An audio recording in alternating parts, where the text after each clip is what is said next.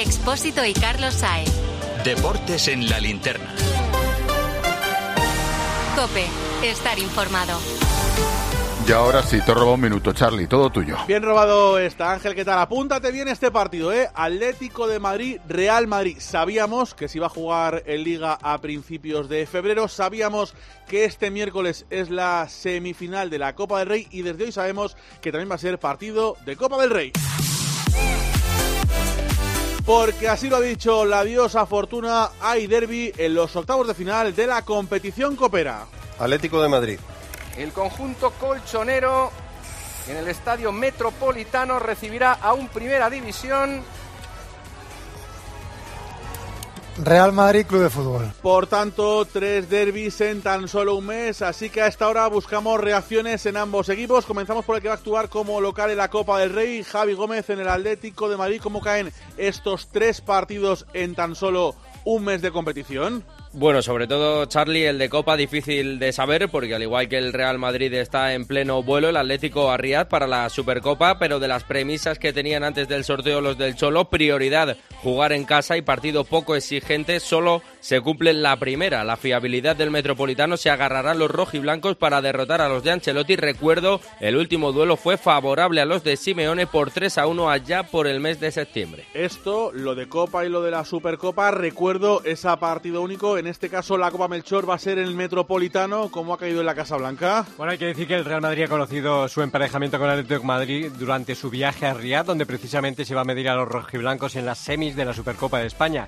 Y lo ha recibido como te puedes imaginar, al margen de ese desgaste físico y mental que va a suponer el emparejamiento, también con cierta pereza, porque como habías apuntado, se van a ver las caras en 26 días en tres competiciones diferentes, Supercopa de España, Copa del Rey y Liga, y en tres escenarios también distintos, el estadio Alagual de Riyadh el 10 de enero, en el Wanda el 16, 17 o 18 y en el Santiago Bernabéu en Liga el 4 de febrero. Aunque si hay una ciudad que hoy está feliz es Salamanca, primero porque hoy han eliminado al Villarreal.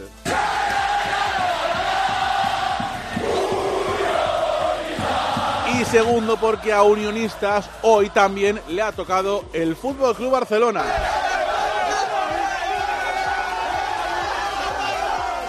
Vaya día hoy Ramón Morales de emociones para Unionistas y para sus seguidores. Desde luego, Carlos, muy buenas tardes. Menudas 24 horas ¿eh? que ha pasado Unionistas, ni en el mejor de los guiones esperaría algo igual. A las ocho y media de la tarde de ayer se suspendía la prórroga contra el Villarreal y en estos momentos, después de cargarse esta misma tarde al conjunto de Marcelino García Toral, al que esperan en octavos de final, está todo un Fútbol Club Barcelona. El campo municipal Reina Sofía va a volver a ser el escenario de una ronda más, una instalación con 5.700 de aforo, contando con unas supletorias que, por cierto, se van a quedar hasta la semana que viene. Y ojo, el club va a estudiar la posibilidad de ampliarlas más si cabe. Unionistas con 10 años de historias, en 2020 recibió al Real Madrid en Copa del Rey y esta temporada jugará contra el Fútbol Club Barcelona. Esto ha comentado el capitán del equipo charro, Héctor Nespral.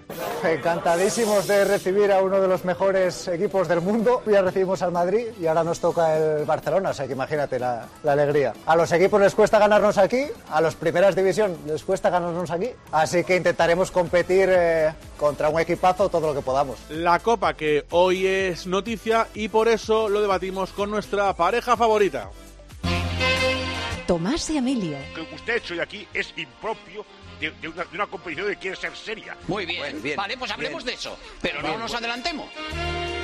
Emilio y Tomás. No, si es una, una noche estupenda. Ha sido el atraco más grande que yo he visto en los últimos años en las jornadas finales. Es vergonzoso. Vaya pareja. Enseguida estamos con el debate, pero antes, Santi, para ilustrarnos, al margen de estos dos enfrentamientos, ¿con qué otros seis partidos se completan los octavos de final de esta Copa del Rey? El único equipo de segunda, Charlie, el Tenerife, se enfrentará en el Rodríguez López al Mallorca de Javier Aguirre. Y en cuanto a los partidos entre equipos de primera, más allá del derby, el Getafe recibirá al Sevilla en el regreso de Quique al Coliseum. El Valencia recibirá al Celta con otro regreso, el de Rafa Benítez a Mestalla. Habrá derby vasco en San Mamés entre Atleti de Bilbao y Deportivo Alavés. Otra eliminatoria de proximidad en el Sadar entre Osasuna y Real Sociedad. Y por último, el colíder Girona recibirá en Montilivi al Rayo Vallecano, lo que supone el reencuentro de Michel con el equipo de su vida. Estos son los partidos, estos son los equipos. Tomás Guas, ¿a ti te gusta esto de la Copa ahora con Unionistas, con un derby que tenemos ahí en Liza en tan solo ocho días? Hombre, sí, me gusta. Me gustaría más que estos partidos se hubieran podido dar en la primera eliminatoria. Todos al bombo y ahí a 40 grados en verano, el Barça Salamanca y un derby en el, en el Manzanares. Pero sí, hombre, es el, el, torneo de- del CAO casi puro. Esto está más dirigido de lo que yo haría. Tampoco eh, entiendo la semifinal o de partido, pero bueno. Pero sí, hombre, eh, es, es- lo que se quiso es hacer un, torneo que no tuviera nada que ver con la liga, que fuera pues el el mata-mata que dicen los brasileños, y la verdad es que va bien, bien, va bien. A ver, Emilio, 14 de primera, Unionistas y Tenerife. ¿A ti esto te convence a estas alturas de la competición? Está por ahí Emilio Pérez de Rozas, que se nos ha cortado. Bueno, enseguida lo recuperamos. Antes, hay que contar también que un derby es el que tenemos en la Copa del Rey, pero es que estamos en semana, ojo, semana de Supercopa. ¡Tamini, qué golazo! Pues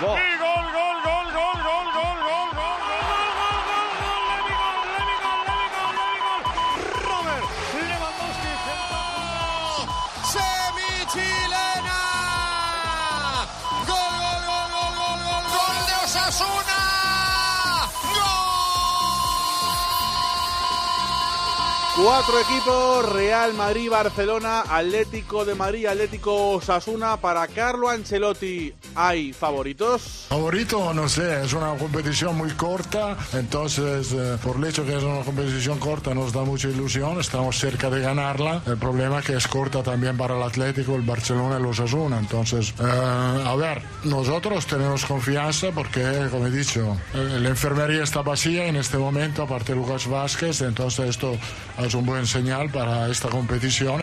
Cazamos al Madrid volando a Riyadh, Miguel Ángel Díaz, última hora del conjunto blanco. El equipo vuela hasta ahora rumbo a Riyadh, donde tiene previsto aterrizar sobre las once y media de la noche, horario peninsular. Ancelotti se lleva a 24 jugadores, recupera a Mendy y con respecto al partido de Copa ante la Arandina, a Kroos, Chouameni y Vinicius están de baja, Lucas Vázquez por lesión, más Courtois, Militao y Álava. Viajan cuatro canteranos y al frente de la expedición también el presidente Florentino Pérez. También está viajando a esta hora Arabia el Atlético de Madrid, Antonio Ruiz. El Atlético de Madrid ha volado esta mañana hacia Arabia con la buena noticia de Pablo Barrios, que ya ha empezado a tocar balón y ha formado eh, parte de la convocatoria del Cholo Simeone. Lo que ha aprobado el técnico argentino de cara a este eh, miércoles es el derby en la Supercopa es eh, Oblak en la portería, Molina, Xavi Jiménez, Hermoso, Lino en la defensa con Llorente, Coque de Paul para la medular y Morata y Griezmann en la punta del ataque. Atleti y Real Madrid juegan el miércoles, el jueves lo van a hacer el Barça y el Osasuna, el conjunto culé apuesta por la Supercopa, lo dice su vicepresidente, lo dice Rafa Yuste. Una competición, no eres optimista, mal vamos, somos el Barça, vamos a dar lo mejor para todos, para la afición que nos viera desde aquí, desde allá y bueno, a intentar con todo el respeto para los rivales a traer eh, un nuevo título a casa. ¿Te da buenas sensaciones el equipo? ¿Te da buenas sensaciones? Sí, estamos bien, estamos bien, de verdad. Elena Condis, el Barça que viajará mañana a Arabia Saudí. El Barça viaja mañana a las doce y media del mediodía a Riyadh. Baja Íñigo Martínez, que ayer se volvió a lesionar en Barbastro. La previsión es que viajen Cancelo y Pedri, aún sin la alta médica. También Gundogan, que hoy no ha entrenado por indisposición. Volverán Lamin, sancionado en Copa del Rey, y Valde tras su dolor estomacal. Xavi espera dar la convocatoria mañana, después del entrenamiento que realizarán en Barcelona. En el club esperan que la Supercopa de España vuelva a ser un punto de inflexión como el año pasado. La ilusión del torneo la representa Osasuna, liderado por su técnico por Yagoba Arrasate. La victoria de- del otro día en Liga y sobre todo la de hoy pues nos da también ese aire necesario para ahora centrarnos de lleno en, en esa Supercopa que es algo histórico para, para nosotros con los cinco sentidos puestos en, en el partido del jueves. Cita histórica Alberto Sanz para el conjunto rojillo. Sí, Charlie, Osasuna llega con la máxima ilusión a esta Supercopa, debuta en la competición, lo va a hacer con 600 aficionados que van a estar en el estadio apoyándole frente al Fútbol Club Barcelona y con tres dudas, la de Unai García, la de Chimi Ávila y la de Mojica. El equipo viaja mañana a las 9 de la mañana, llega a las 5 a Riad, irán directos al hotel y el miércoles por la tarde entrenarán y rueda de prensa de Yago Barrasate y de un futbolista.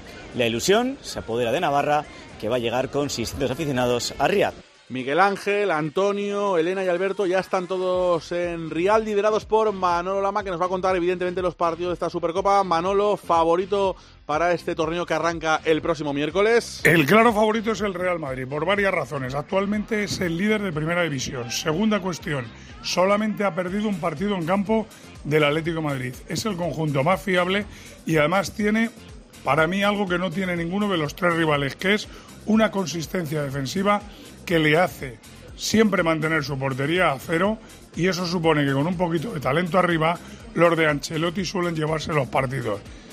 Más que nunca, yo creo que en esta Supercopa el equipo blanco es el favorito para llevársela. La lupa puesta en los cuatro equipos y, por supuesto, la lupa puesta en los colegiados. Miguel Aguilar, ya tenemos árbitros para las semifinales, la del miércoles y la del jueves. Se han conocido esta mañana. Alejandro Muñiz Ruiz será el encargado de arbitrar el Barça Osasuna con Del Cerro Grande en el bar y Javier Alberola Rojas, no sin polémica, ha sido el árbitro designado para dirigir el derby entre Real Madrid y Atlético de Madrid. Le acompañará en el bar Prieto Iglesias. Alberola Rojas, que no le ha hecho mucha gracia al Real Madrid y, por supuesto, hoy vídeo de Real Madrid Televisión. Después de todos los errores que condicionaron el último derby en el Metropolitano, siempre en la misma dirección.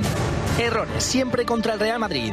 Javier Alberola Rojas volverá a arbitrar un derby. ¿Cómo está demosqueado el Real Madrid Melchor con la designación de Alberola Rojas? Bueno, no ha gustado absolutamente nada la designación del colegiado Javier Alberola Rojas para el partido de esas semifinales de Supercopa de España ante el Atleti. Por un lado, por los antecedentes negativos del colegiado castellano-manchego cuando ha pitado al Real Madrid, pero sobre todo y especialmente por lo próximo que está ese último emparejamiento esta temporada en el Wanda, donde entienden que las decisiones de Alberola fueron decisivas en la que está siendo hasta el momento la única derrota del Real Madrid esta temporada en todas las competiciones. 8 y 43, vamos ahora con la resaca que han dejado algunos partidos de la competición copera. La avería del coche, la universidad de Ana. No sé cómo voy a llegar a fin de mes. Tranquilo. Si alquilas tu piso con alquiler seguro, puedes solicitar el adelanto de hasta tres años de renta para hacer frente a imprevistos económicos o nuevos proyectos. Infórmate en alquilerseguro.es o en el 910-775-775. Alquiler Seguro, la revolución del alquiler. La primera la hemos tenido esta tarde porque vaya tortazo que se ha pegado el Villarreal frente a Unionistas. ¿Cómo están los ánimos, Juan Igual, en el conjunto amarillo tras la derrota y la eliminación de hoy? Pues sí, Charlie, gran decepción en el Villarreal que ha caído esta tarde en los penaltis ante Unionistas, un hecho que viene a demostrar el mal momento que atraviesa el equipo amarillo, que no ha estado bien en esta eliminatoria. Por cierto, Marcelino ha querido dejar muy claro esta tarde, después del partido en rueda de prensa, que ellos sí que querían ayer terminar el partido. Es una chorrada. Quien, lo haya, quien haya dicho eso no sabe muy poco de fútbol. Pues quiere difamar la falsedad. La segunda resaca de la jornada tiene más que ver con el juego que con el resultado porque el Barça ganó ayer, eso sí, lo hizo con sufrimiento. No, no, no lo veía venir. Sinceramente, porque el partido controladísimo y es un error nuestro, un error nuestro. Bueno, estamos regalando cosas. Precisamente hoy las oportunidades eran de las faltas innecesarias y, de, y del balón parado ellos sacaban provecho. Y todo el mundo apunta hoy a un futbolista, a Joao Félix, que está otra vez Víctor Navarro en el ojo del huracán. Xavi Hernández le puso de titular después de dejarle en el banquillo ante Las Palmas y con la antesalada aquella bronca en el vestuario previa al parón navideño. Anoche Joao Félix lo intentó pero acabó desesperado. Lo marcó mucho que su gol en el 41 fuera anulado por fuera de juego. También falló un par de ocasiones. Tuvo algunas palabras con sus compañeros porque no conectaban con él y se quedó el balón en una falta que la pedía Ferran Torres y que le habían hecho al delantero español. Xavi no dudó en cambiar a Joao en el 73 buscando asegurar el pase a octavos de final. Dani Senabre, ¿tiene Xavi Hernández un problema con Joao Félix? El Barça tiene un problema con Joao Félix, sí, pero vamos, eh, no muy diferente, ni mayor, ni por encima de otros problemas que puede tener con Ferran Torres o con Rafinha hasta ayer, que ayer como mínimo hizo un buen partido, o con el 90% de los futbolistas. El problema del Barça es que casi ningún jugador está al nivel eh, que debería estar, y eso no creo que sea culpa de Joao Félix, que como mínimo en el mes de septiembre, octubre y noviembre tiró del carro y fue de los mejores jugadores del equipo. Diciembre y enero, horrible, nivel muy bajo de Joao Félix, pero de Joao Félix y de todos, con lo cual la culpa no será de él. Otro de los damnificados de este fin de semana, el Real Betis de Manuel Pellegrini. No, la verdad que no esperaba una respuesta en el equipo después que a la vez hizo un gol. Esperaba una respuesta del equipo en el minuto uno y esa respuesta nunca apareció en el campo. O sea, no pudimos llegar, no creamos peligro ni en el primer tiempo ni en el segundo tiempo, así que fue una continuidad de un juego que ¿Cómo están Isaac Escalera los ánimos en el conjunto verde y blanco un día después de esa eliminación de Copa? Tremendo palo para el Betis en la Copa del Rey. El equipo de Pellegrini tenía muchas esperanzas en esta competición, pero otro mal partido en Vitoria tiró por tierra sus aspiraciones. Solo ha ganado un encuentro de sus últimos nueve y la eliminación copera es uno de los mayores chascos en la era del técnico chileno. Fuera de la Europa League pasan a Conference, fuera de la Copa del Rey en 16 avos de final, en Liga algo irregular, Oliva. ¿Es preocupante la situación del Betis? Sí, yo creo que sí, es preocupante porque estamos, Charlie, ante el momento más bajo, más delicado desde que Pellegrini llegó al Betis hace tres años y medio. Y lo es por tres razones. La primera es fundamental porque la plantilla es peor que la de la temporada pasada. Eh, eso es responsabilidad del director deportivo Ramón Planes. En segundo lugar, porque hay jugadores importantes tipo Carballo o Borja Iglesias que están horribles. Y en tercer lugar, porque tengo la impresión que el club se ha acostumbrado mucho en los últimos tiempos a que esta pérdida de potencial lo podía arreglar siempre, siempre Pellegrini. Y esta temporada Pellegrini creo que está por debajo también de su nivel habitual. Y el otro equipo de primera que perdió fue la Unión Deportiva Las Palmas.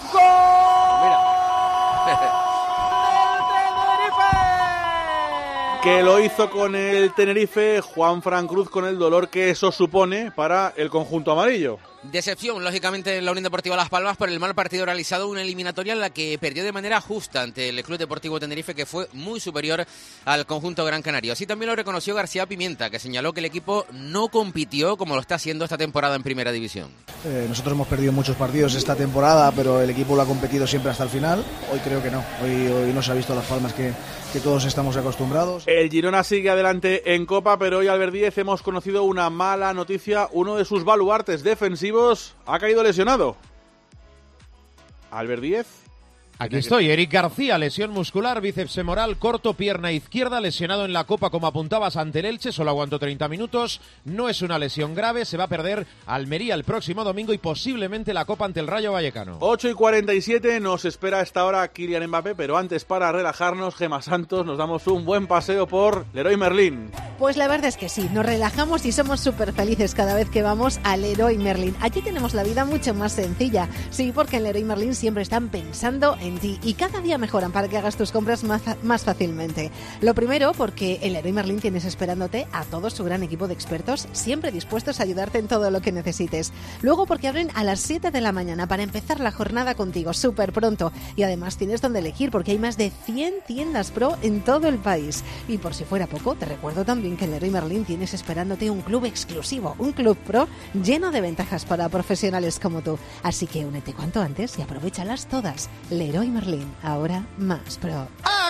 Vamos a recapitular porque en las últimas horas se han dicho muchas cosas y algunas contrarias sobre el futuro de Kylian Mbappé. Vamos a comenzar a ver Madrigal por lo que se dijo y lo que se escribió ayer domingo sobre el futuro del futbolista francés. Se siguen sucediendo esas informaciones contradictorias sobre el futuro del jugador francés. Ayer el Times afirmaba que Mbappé había rechazado el ultimátum del Real Madrid de firmar un precontrato y que entre sus opciones para verano estaba todavía la posibilidad de salir libre a un club de la Premier y no al Real Madrid. Pocas horas después, Santi Auna, un periodista francés especializado en el mercado de fichajes, vendía como exclusiva que el jugador francés había alcanzado un acuerdo con el Real Madrid, club al que llegaría en junio, según él. Eso fue ayer eh, domingo. ¿Qué se ha dicho hoy desde Francia, Dani Gil? Siguen las informaciones en un sentido y en otro respecto al caso Mbappé. Lo último lo contaba este mediodía Radio Montecarlos. Según el entorno de Mbappé, no ha habido negociaciones ni ningún tipo de contacto con nadie, ni con el Paris Saint-Germain, ni con el Real Madrid, ni cualquier otro club. Y añaden que Mbappé todavía no ha tomado una decisión en firme. Así que es un caso que vuelve a ir para largo, como ya ocurrió hace dos años, en 2022.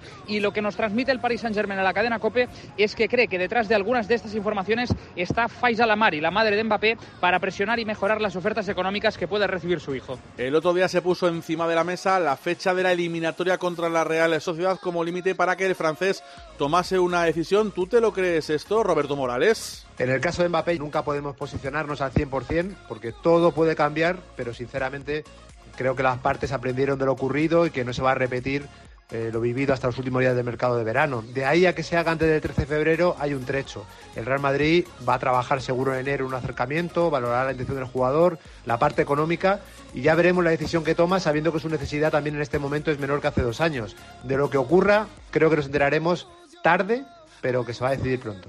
8 y 50, el Sevilla sigue peleando en este mercado de invierno para reforzarse porque vaya si lo necesita. Te lo digo, te lo cuento. Te lo digo. Sigue subiéndome el seguro del coche, aunque nunca me han multado. Te lo cuento.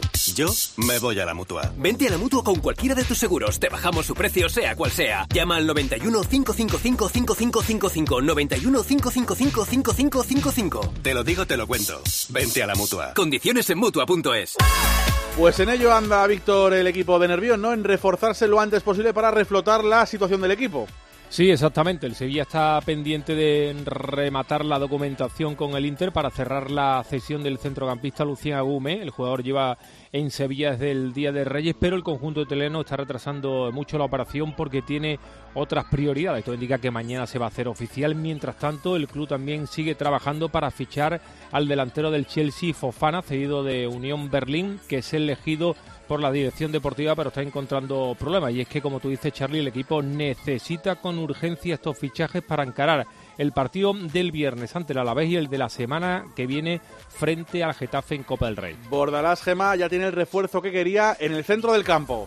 Sí, es Ilais Moriba. El Geta lo ha hecho oficial. Hoy es el mediocentro que llega cedido sin opción de compra por el Leipzig hasta final de temporada. Era prioritario en el Getafe fichar un mediocentro, Charlie, con la lesión de Aran Barry y la salida de Altimira en verano. Y a Ilais Moriba le conoce Bordalás perfectamente de su etapa en el Valencia. Pero eso sí, van a tener que esperar para verle porque Moriba no va a incorporarse ya a las filas azulonas. Tienen que esperar a que acabe su participación en la Copa África, que se encuentra allí concentrado con Guinea. Marco Antonio Sande, ¿quién se marcha? De la Real Sociedad. Si nada se tuerce, Charlie Momocho jugará en el Niza, segundo clasificado de la Ligue 1 francesa. El principio de acuerdo que han alcanzado las partes se cerraría en un traspaso de 10 millones de euros más dos en variables. Recordemos que Cho llegó por 12 millones de Langers. Y habrá reacción, habrá reacción porque la Real ha tomado la decisión de reforzarse con un futbolista que garantice rendimiento inmediato. Hasta la fecha no trasciende ningún nombre con rigor. Cho se va dejando dos goles y tres asistencias en temporada y media. ¿Se ha movido algo hoy el mercado en segunda división, Carlos Martínez? Con un fichaje y una salida, el portero argentino Matías Diuro refuerza la portería del Elche tras la cesión de Edgar Badía al Zaragoza y el extremo albanés Shabani ha puesto fin a su cesión con el Andorra. El mercado internacional Antonio Pérez del Castillo lo comenzamos hoy en Brasil. Dorival Junior es el nuevo seleccionador de Brasil tras la renovación de Carlo Ancelotti con el Real Madrid. El Manchester City cerca de cerrar el fichaje del argentino Echevarri procedente de River Plate y el Newcastle ha renovado al ex del Deportivo de La Coruña Fabián Sar hasta 2025. No dejamos el fútbol internacional porque Avilés, ¿qué es lo más destacado que ha pasado este fin de semana? Bueno, pues que en la FA Cup en Inglaterra se ha disputado la tercera ronda. El Liverpool eliminó al Arsenal, clasificados además Manchester City, Chelsea, Tottenham y Aston Villa, por ejemplo, y desde las 9 y cuarto lo puede hacer el United que se enfrenta al Wigan. En la Serie A hubo liga en Italia. El Inter sigue líder porque ganó 1-2 al Las Verona, la Juve segunda y la Roma empató a 1 con el Atalanta. Y en Francia, primera ronda de la Copa, el PSG le metió 0-9 al Rebel de sexta división con hat-trick de Kylian Mbappé. Y regresó la Liga F. ¿Con qué noticias, Carlos? Te destaco, Charlie, tres auténticas goleadas. El líder, el Barcelona, que ganó 9 a 1 al Levante Las Planas, el Atlético 1 a 6 al Valencia y el Levante 0 a 5 al Villarreal y el Real Madrid que ganó 2 a 1 al Madrid Club de Fútbol. Y hoy cerramos la página de fútbol con una muy mala noticia.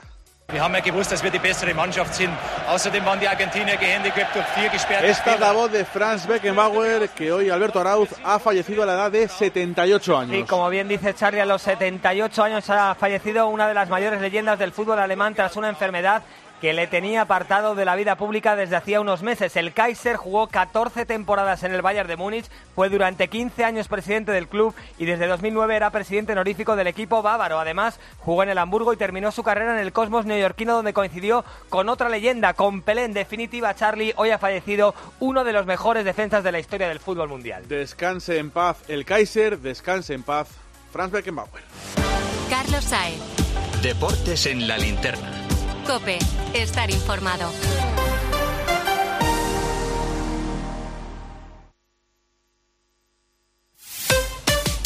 Escuchas Cope.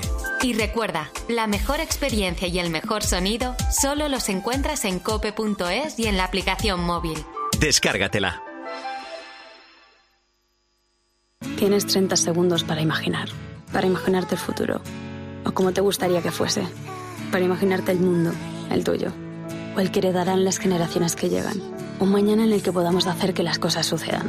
Imagínate lo que quieras, lo que te emociona, lo que podremos lograr. Si en los últimos 100 años la tecnología nos ha permitido conectar como nunca la vida de las personas, imaginémonos todo lo que seremos capaces de hacer en los próximos 100.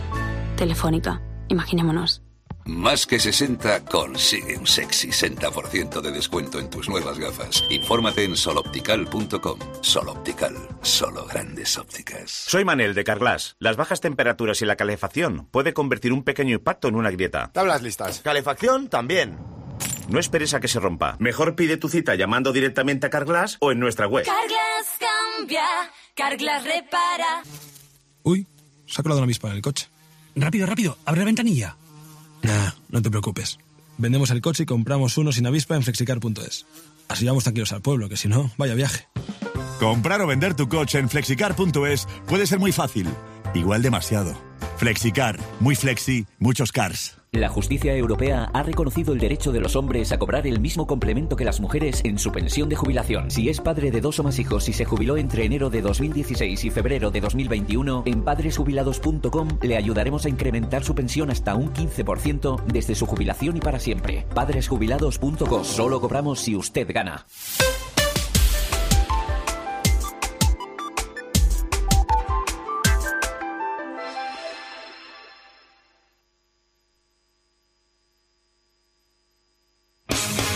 Este fin de semana tuvimos la mala noticia del anuncio de Rafa Nadal de que no va a participar en el Open de Australia. Ángel García, la ruta ahora para el tenista español, ¿cuál puede ser? Bueno, la primera, volver a España, que lo está haciendo en estos momentos, y a partir de ahí hacerse pruebas en Barcelona con su médico de confianza, con el doctor Cotorro, ver el alcance exacto de esa micro rotura muscular, recuperar bien y volver a entrenar. ¿Para qué? Pues veremos si para llegar a la exhibición con Alcaraz en Las Vegas y a Indian Wells o ya para centrarse en la tierra batida en Monte Carlo, Barcelona, Madrid, Roma y por supuesto Roland Garros. Hoy ha reaparecido Paula Badosa y lo ha hecho con noticias regulares, Javi Jurado. Sí, no ha tenido su mejor vuelta a las pistas, aún le queda para volver a su mejor versión. Tras seis meses sin jugar, Paula Badosa ha perdido en la primera ronda en Adelaida ante la número 69 del ranking, Bernarda Pera, por 6-2, 2-6 y 3-6. Vamos como todos los días con el Dakar. Empezamos, Carlos Miquel, ¿cómo ha ido en motos? Bueno, pues en motos lo que hemos eh, visto es como Joan Barrera terminaba segunda la etapa, pero su moto no le avisa en la zona de velocidad limitada y en la vuelta a sancionar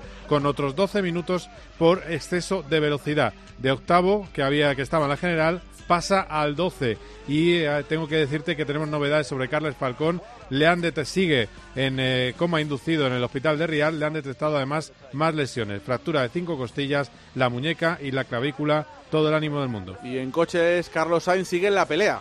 Sí, eh, ha perdido el liderato con Al Rayi, eh, que, y que ha sido tercero hoy, el piloto árabe, por solo 29 segundos, pero la verdad es que ha salido bien de una etapa en la que tuvo cinco minutos de pérdida, tuvo un pinchazo, el coche lo debió reiniciar, a la tilla le ha sacado algo de tiempo al llegar entre ruedas, triunfo de etapa del brasileño Moraes, copilotado por el español Monleón. En baloncesto, Albert, ya tenemos a los ocho equipos que van a participar en la Copa del Rey. Con Lenovo, Tenerife y Baxi Manresa como los últimos en clasificarse, acompañan a Real Madrid, Unicaja, Barcelona, Gran Canaria, UCAM, Murcia y Valencia. El sorteo el lunes día 15 en Málaga. En la NBA Parra, los Lakers por fin respiran. Los de LeBron venían de perder nueve de sus últimos once partidos. Enfrente, unos Clippers en racha tras ganar sus últimos cinco encuentros y aupados a la cuarta posición del oeste. Con todo, los Lakers, de la mano de un inspirado LeBron y de Anthony Davis, y gracias a una buena aportación del banquillo, supieron remontar y aguantar la presión para llevarse la victoria por tres puntos. Triunfo balsámico para los de Púrpura y Oro, que no obstante siguen en la décima posición de su conferencia. En waterpolo tenemos europeos en marcha. Hoy Nacho Camuñas, turno para los chicos. Sí, la selección masculina ya está en cuartos de final tras una sufrida victoria por 9-6 ante Francia y una gran actuación de Felipe Perrone. También está en cuartos y como primeras de grupo la selección femenina que buscará mañana las semifinales desde las 4 de la tarde España-Croacia. Y cerramos con fútbol sala. Este fin de semana, Santi, hemos tenido Supercopa y ya tenemos, por supuesto, campeón. El Jimmy Cartagena, Carlos, que ganó el primer título en sus 12 años de historia al imponerse en el Olivo Arena al Barça. Los de Duda ganaron por 2 a 1 con goles de Gaby Mota y Tomás Braga. Así llegamos a las 9 de la noche, más deporte a las 11 y media Ángel en el partidazo con Juanma Castaño. Gracias Charlie, nos escuchamos. Adiós. Adiós amigo.